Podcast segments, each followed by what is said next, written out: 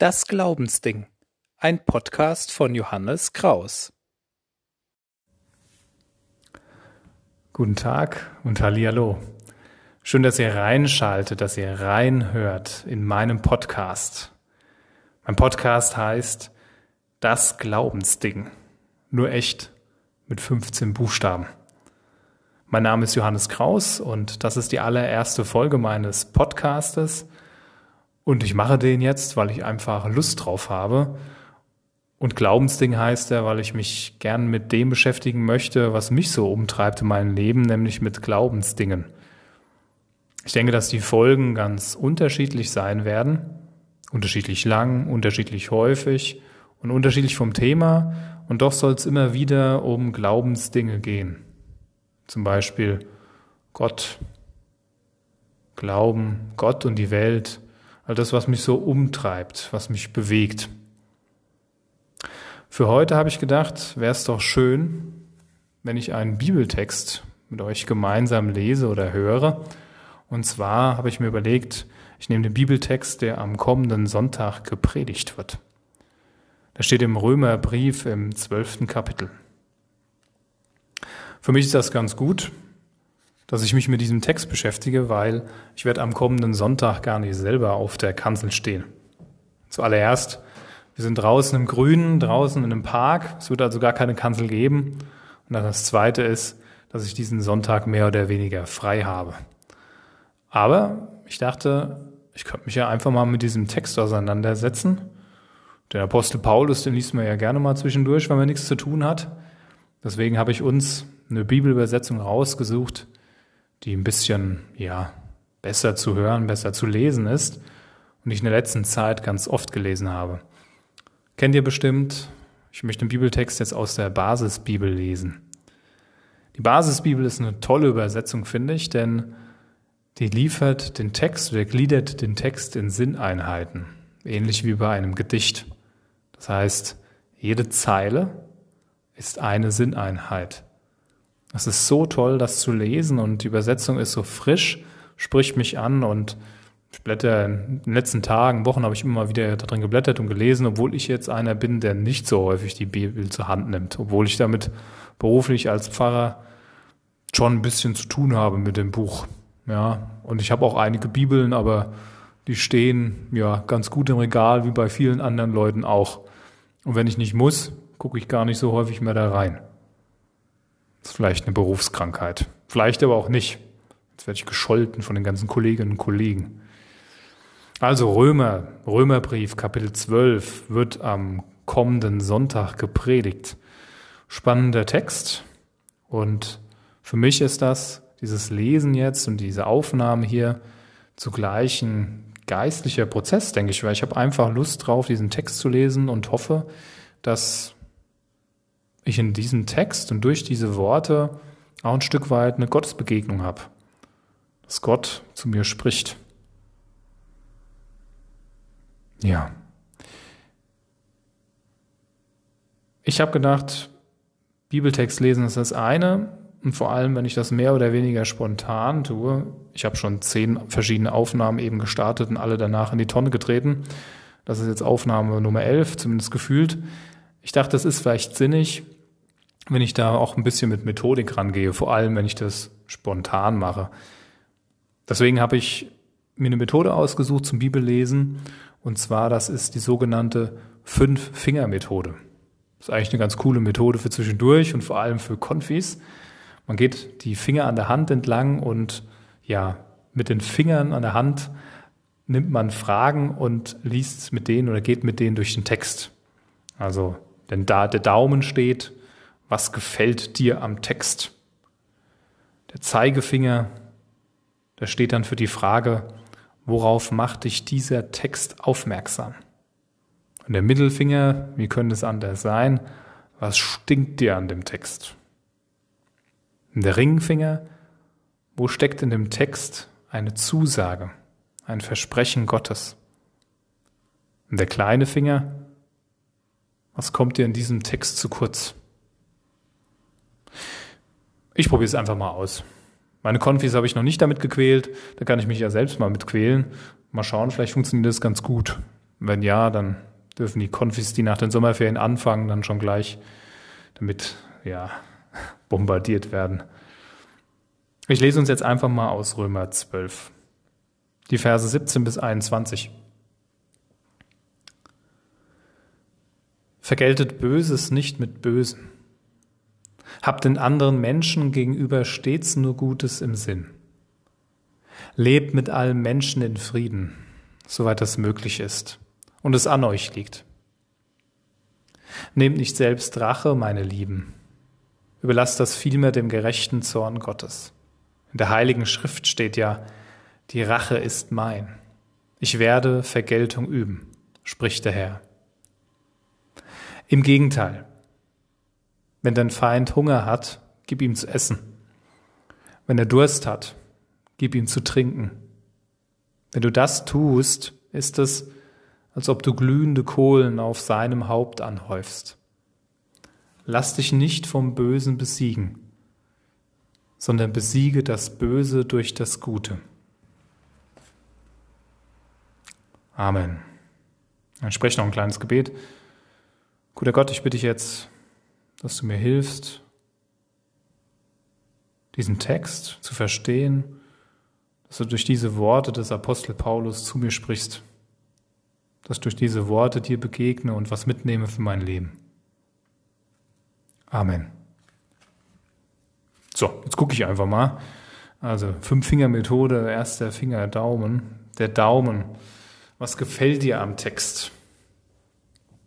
Also zuallererst gefällt mir, dass ich bei diesem Text einen Vers habe, der mir sofort ins Auge gesprungen ist oder der mir sehr bekannt ist, nämlich es ist der letzte Vers, Vers 21, da heißt es, lass dich nicht vom Bösen besiegen, sondern besiege das Böse durch das Gute.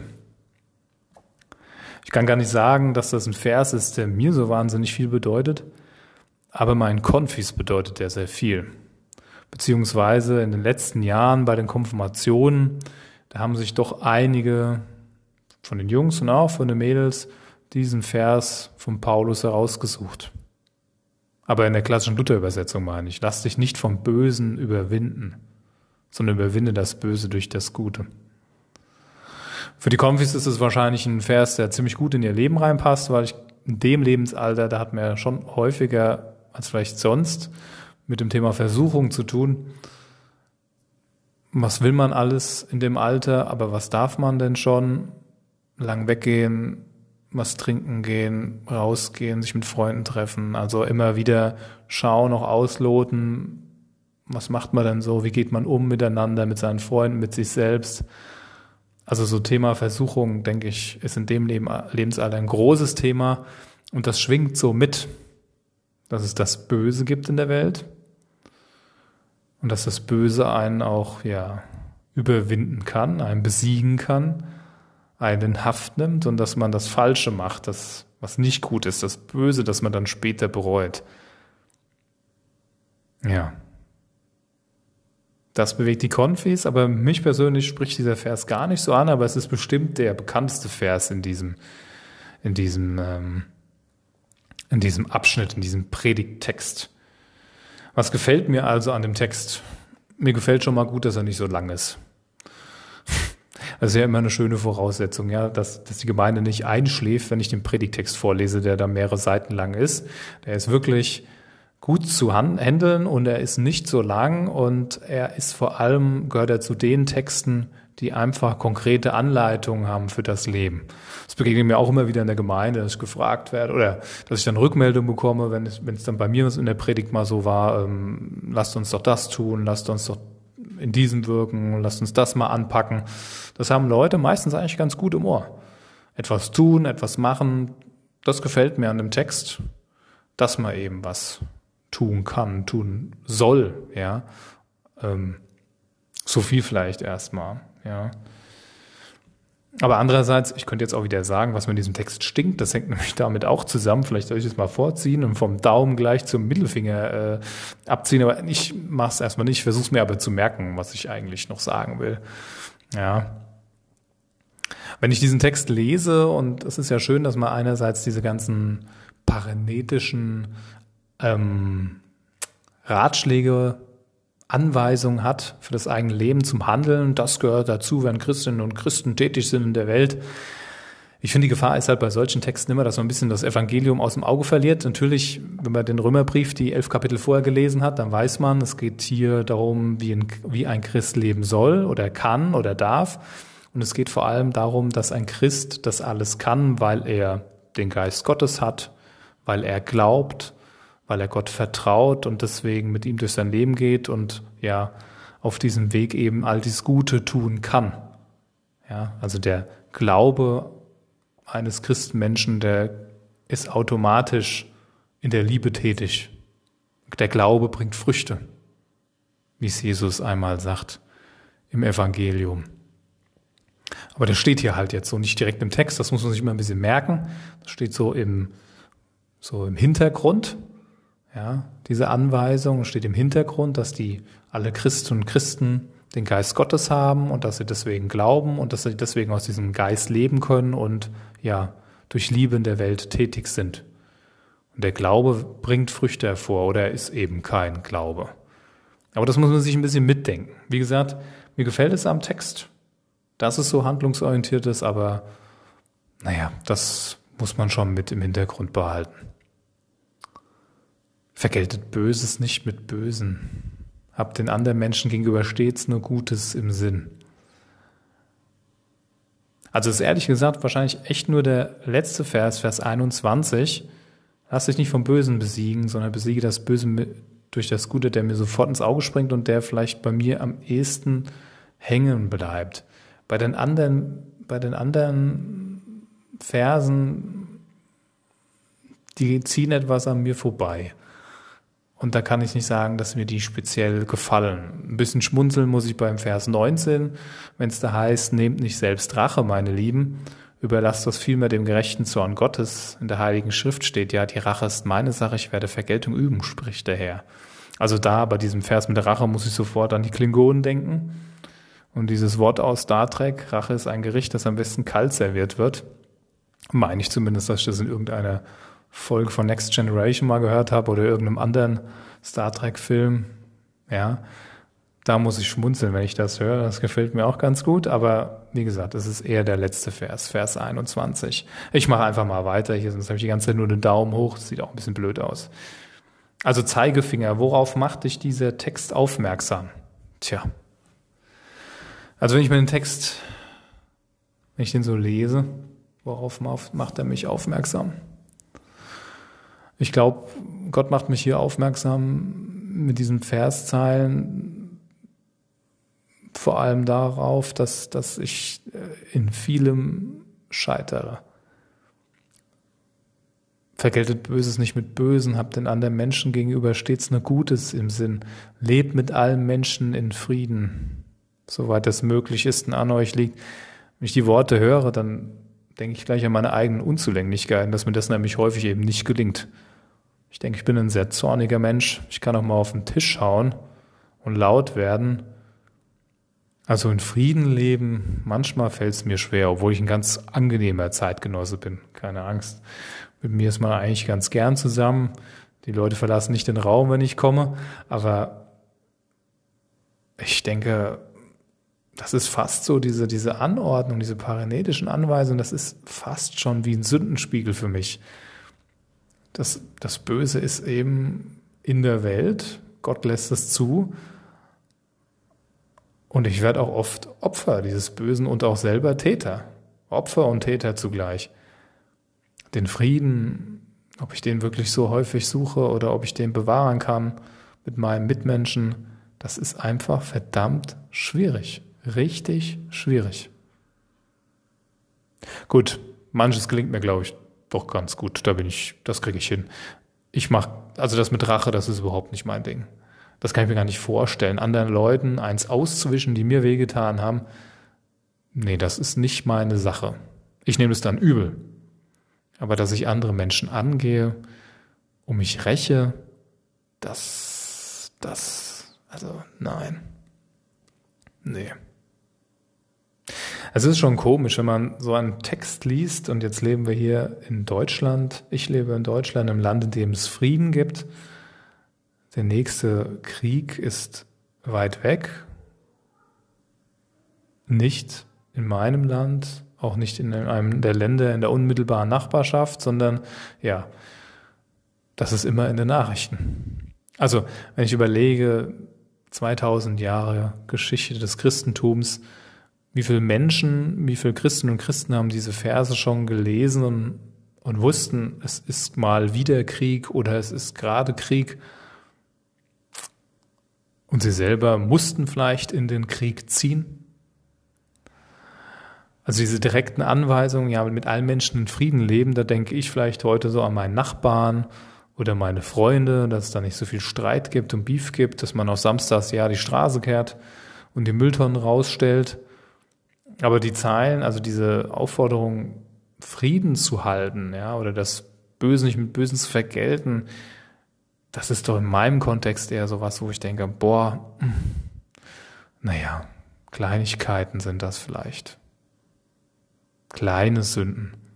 Aber in anderen Ländern, in denen es eben nicht so ist, wie ich es in meinem Leben erfahre, jetzt irgendwo zu dieser Zeit auf der Erde oder schon in der Vergangenheit, Mensch, das ist schon eine Aufforderung, ja. Wenn man weiß, wenn man Feinde hat, reelle Feinde, die äh, dem, das Dorf überfallen haben, in dem man lebt, die Menschen umgebracht haben, wenn man die kennt, Verbrecher Leute, die einem Schlimmes und Böses angetan haben und dann so etwas, so eine Aufforderung, lebt mit allen Menschen in Frieden, soweit das möglich ist und es an euch liegt. Vergeltet Böses nicht mit Bösen, habt den anderen Menschen gegenüber stets nur Gutes im Sinn. Also zumindest gedanklich will man vielleicht in so Situationen mindestens, mindestens gedanklich deren Tod und stellt sich vor, wie man sie genüsslich ausweidet.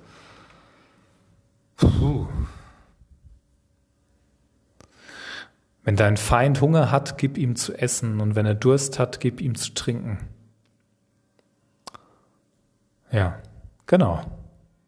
Wir gehen heute in den Supermarkt und es ist alles da. Der Tisch ist reich gedeckt und alle können sich Essen leisten.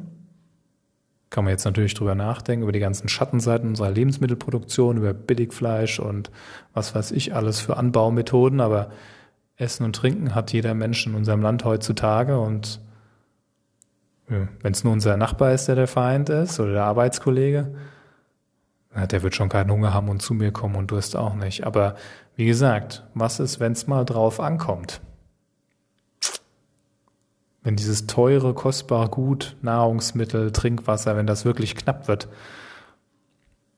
und wenn man dann gerade das, was man eigentlich zum Leben braucht, zum Überleben, dann noch teilt mit dem Feind, derjenigen, der, mit demjenigen, der einen an die Gurgel will, einen umbringen will. Das, das ist einfach ein hoher, sehr hoher Anspruch. Richtig, richtig hoher Anspruch. Das ist ja das Gebot der Feindesliebe, was da im Hintergrund steht. Liebt eure Feinde, hat Jesus gesagt. Das ist wie eine Entfaltung dieses, dieses Bibelwortes, dieses Wortes von Jesus. Sich nicht vom Bösen besiegen lassen. Gutes im Sinn haben. Mit allen Menschen in Frieden leben. Hui. Es ist eine, es ist eine es ist etwas, eine Anforderung, ein Anspruch an mich, so will ich sagen, ein Anspruch. Anspruch. all diese Verse sind Ansprüche an mich, an mein Leben. So, so sollst du tun. So kannst du doch tun, steht da vielleicht im Hintergrund. Wie gesagt, ihr habt den Geist Gottes, ihr seid in Christus, ihr vertraut Gott, Früchte des Glaubens, aus dem Geist heraus handeln. Ha. Ich mache mal weiter mit dem Mittelfinger. Was stinkt dir am Text? Joa, was stinkt mir an dem Text? Also einerseits, das wollte ich ja ein bisschen im Hintergrund behalten, im Hinterkopf behalten, also an solchen Texten, gerade wenn es Predigtexte sind, das stinkt mir ein bisschen, dass das eben nur Anspruch ist. Nur Paradies, nur Anweisungen. Ich mag das nicht, weil man muss das immer wieder, also ich bin jemand, ich behaupte mal von mir, dass ich ganz gerne so seelsorgerlich predige und mir geht's immer darum, ja, erstmal zu vergewissern, mit der frohen Botschaft, dass wir uns vergewissern können, wir sind gerettet, wir dürfen Gott vertrauen, Gott liebt uns und so weiter und so fort. Ich will schon fast sagen, bla bla, ja. Ich finde das so wichtig in Predigen, bei Predigten, dass das immer stark gemacht wird und mit Predigten, die sofort in solche in solche, Ansp solche Ansprüche haben. Ich meine, das ist, es ist der Predigtext, es ist eben das Bibelwort, aber mir fällt das immer schwer und ich finde, da ist auch die Gefahr bei solchen Predigtexten, dass die ein bisschen langweilig sind. Ja gut, jetzt kann man sagen, die anderen seelsorgerlichen äh, Dinger, die immer sagen, ist alles, Gott hat euch lieb und ihr seid alle gerettet und äh, hört die frohe Botschaft, la la la, das ist auch ein bisschen langweilig, jetzt mach doch mal was konkret zum Leben, ja. Okay, kann man schon sagen, aber ich komme eben von dieser einen Seite her und mir ist das eben wichtig. Mir ist das eben wichtig. Und das ist hier nicht zu finden. Also das muss man einfach im Kontext sehen. Das müsste man einfach im Kontext sehen. Und natürlich, natürlich ist in diesem Bibeltext nicht so ganz einfach, so dieser eine Vers, Vers 19, nehmt nicht selbst Rache, meine Lieben, überlasst das vielmehr dem gerechten Zorn Gottes. In der Heiligen Schrift steht ja, die Rache ist meine Sache.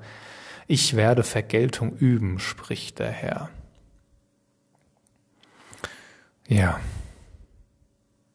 Also ich finde das mit dem, mit dem Zorn gar nicht so problematisch. Da denke ich noch zurück, habe ich schon verschieden gelesen, verschieden gehört, in meinem Studium aber verschieden gelesen, diversen Dogmatiken. Also wenn Gott zornig ist, dann ist das nur, ja, das zeigt seine Liebe. Er ist eben kein apathischer Gott, kein gefühlskalter Gott, sondern der Gott der Bibel, das ist ein Gott, der kann zornig sein. Zornig, wenn Unrecht geschieht, wenn es Menschen nicht gut geht, der glüht eben. Und das ist ein Zeichen seiner Liebe, das ist ein Bild für seine Liebe, dass er so eifernd ist, dass er nicht will, dass Menschen das Falsch tun, das Böse tun, die Sünde tun. Also damit, damit habe ich gar nicht so das Problem.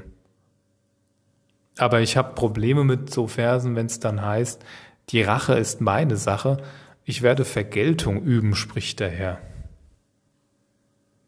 Hm. Also so stelle ich mir den Zorn Gottes ja nicht vor, dass er Vergeltung übt. Dass er an anderen Menschen Vergeltung übt, beziehungsweise an denen, die eben sich vom Bösen besiegen lassen, die das Falsche tun. Dazu gehöre auch ich. In der gewissen Kategorie natürlich, aber dazu gehöre auch ich. Ich tue ja auch das Böse, ich bin nicht nur gut, sondern ich lasse mich auch gelegentlich vom Bösen besiegen. Zwar schneide ich keinem die Gurgel durch, aber ich denke manchmal dran. Ihr wisst, was ich meine, ja. In Gedanken und in Worten ist man zumindest böse, auch wenn es jetzt nicht im Handeln ist. Die Rache ist meine Sache. Ich finde das so ein bisschen zum Fürchten, ehrlich gesagt. Bei mir gehen da so Bilder, so Schubladen auf von einem Gott, der äh, Feuer niederregnen lässt, der Menschen abmetzelt, ähm, der Schlechtes tut oder Menschen Schlechtes antut aus Rache. Also wenn ich so lese, würde ich sagen, mit, dem, mit diesem Vers habe ich Probleme, mit diesem Teil. Es ist nicht der Zorn, nicht, dass Gott zornig ist. Das finde ich gut. Gott brennt in Liebe für seine Menschen und er kann diese Ungerechtigkeit, das Böse, das Falsche nicht sehen. Er will das wegmachen, er will es besiegen, zerstören, vernichten, ja aber eben nicht die Menschen. Aber dann diese Rache ist meine Sache, ich werde Vergeltung üben. Also vielleicht doch ganz gut, dass ich nicht auf die Kanzel muss am Sonntag.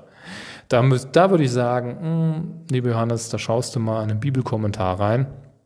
So aus dem Stand würde ich sagen, würde ich an diesem, an diesem Vers mal ein kleines Fragezeichen dran kleben und sagen, hm, der stinkt mir ein bisschen jetzt, der Vers, und naja, ist nicht so meins. Ach, machen wir mal weiter. Der Ringfinger. Wo steckt in dem Text eine Zusage? Wo höre ich ein Versprechen Gottes? Hm. Höre ich hier einen Zuspruch. Ich habe ja schon gesagt, ich finde, mit dem Zuspruch ist in diesem Textabschnitt nicht viel zu machen. Also ich lese gerade im Stillen nochmal die ganzen Verse durch und der Zuspruch, denn ich würde sagen, der Kontext macht den Zuspruch aus. Der Kontext. Aber sonst sehe ich hier keinen Zuspruch, kein Versprechen. Ja, man muss es wohl ein bisschen mitdenken. Schade, lieber Ringfinger, ja. Da ist für heute nichts dabei, behaupte ich mal. Kleiner Finger zu guter Letzt. Was kommt in diesem Text zu kurz? Oh, ich wiederhole mich jetzt schon. Der, der Zuspruch kommt mir zu kurz. Es ist ganz viel Anspruch, ganz viel Anweisung, ganz viel Paranese. Aber eben wenig Zuspruch. Wenig Zuspruch. Aber gut, ist trotzdem toll, dass es so Predigtexte gibt. Ich fände es natürlich nicht so gut, wenn, wenn jeden Sonntag sowas gepredigt werden müsste. Aber das gehört, ja, gehört zur Theologie des Apostel Paulus, gehört zur Bibel, ja, zur christlichen Gemeinde. Glaube, es hat eben beides, ja, Zuspruch und auch Anspruch. Der Zuspruch der Liebe Gottes und der Glaube, der in Liebe tätig ist. Beides gehört zum Glauben dazu. Insofern kann ich da ganz, kann ich meinen Frieden machen mit diesem Predigtext. Dieses Jahr bin ich nicht dran, aber mal sehen, dann wieder in ein paar Jährchen. Oder vielleicht kommt mir anderweitig nochmal unter. Und wie gesagt, der letzte Vers, Vers 21, lass dich nicht vom Bösen besiegen, sondern besiege das Böse durch das Gute. Also das wäre doch mal wieder ein Thema für eine Konfi-Freizeit und einen Vorstellungsgottesdienst. Kann ich mir sehr gut vorstellen. Sehr gut. Naja, also das war die Fünf-Finger-Methode. Das war die Fünf-Finger-Methode. Was nehme ich mit?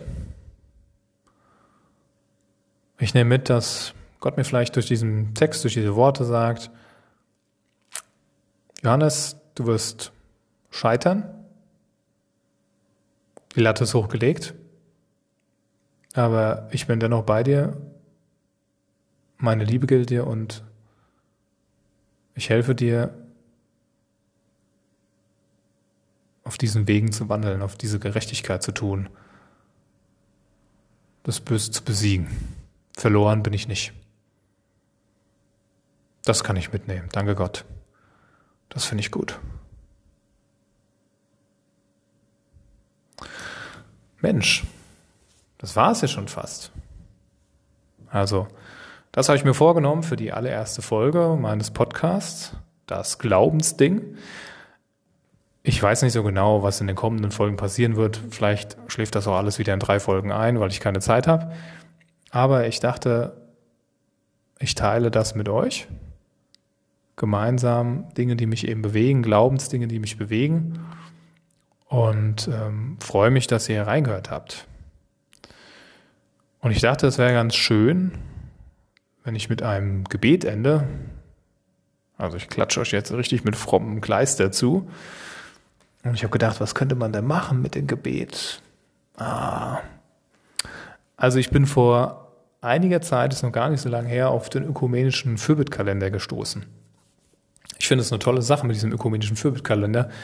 Wir haben bei uns hier auch in den Gemeinden, also in den evangelischen, katholischen Gemeinden mal besprochen, ob wir nicht das so machen, dass wir alle Gemeinden, evangelisch wie katholisch, an jedem Sonntag ein, ein, ein Gebet, ein ökumenisches Gebet sprechen, also im gleichen Wortlaut.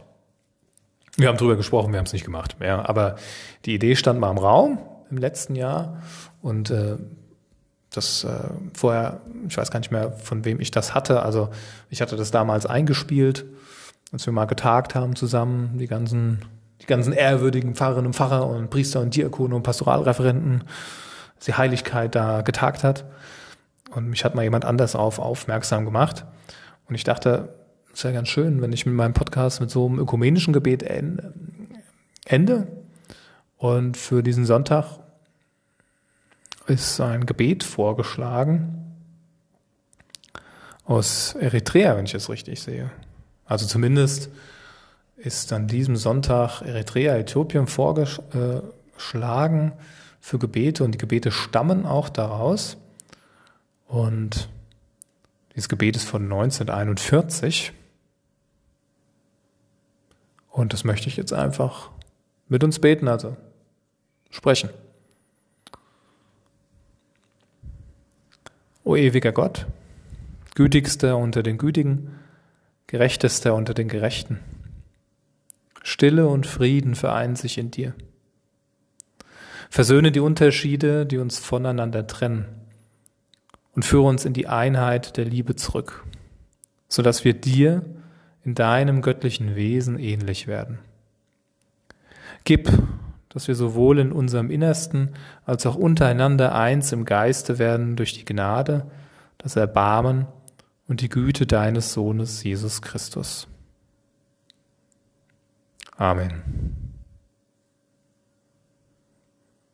Vielen Dank fürs Reinschalten. Vielen Dank fürs Zuhören. Bis zum nächsten Mal, wann auch immer, wann auch immer ich eine Folge aufnehme und wann auch ihr, wann auch immer ihr noch eine zweite hört. Macht's gut.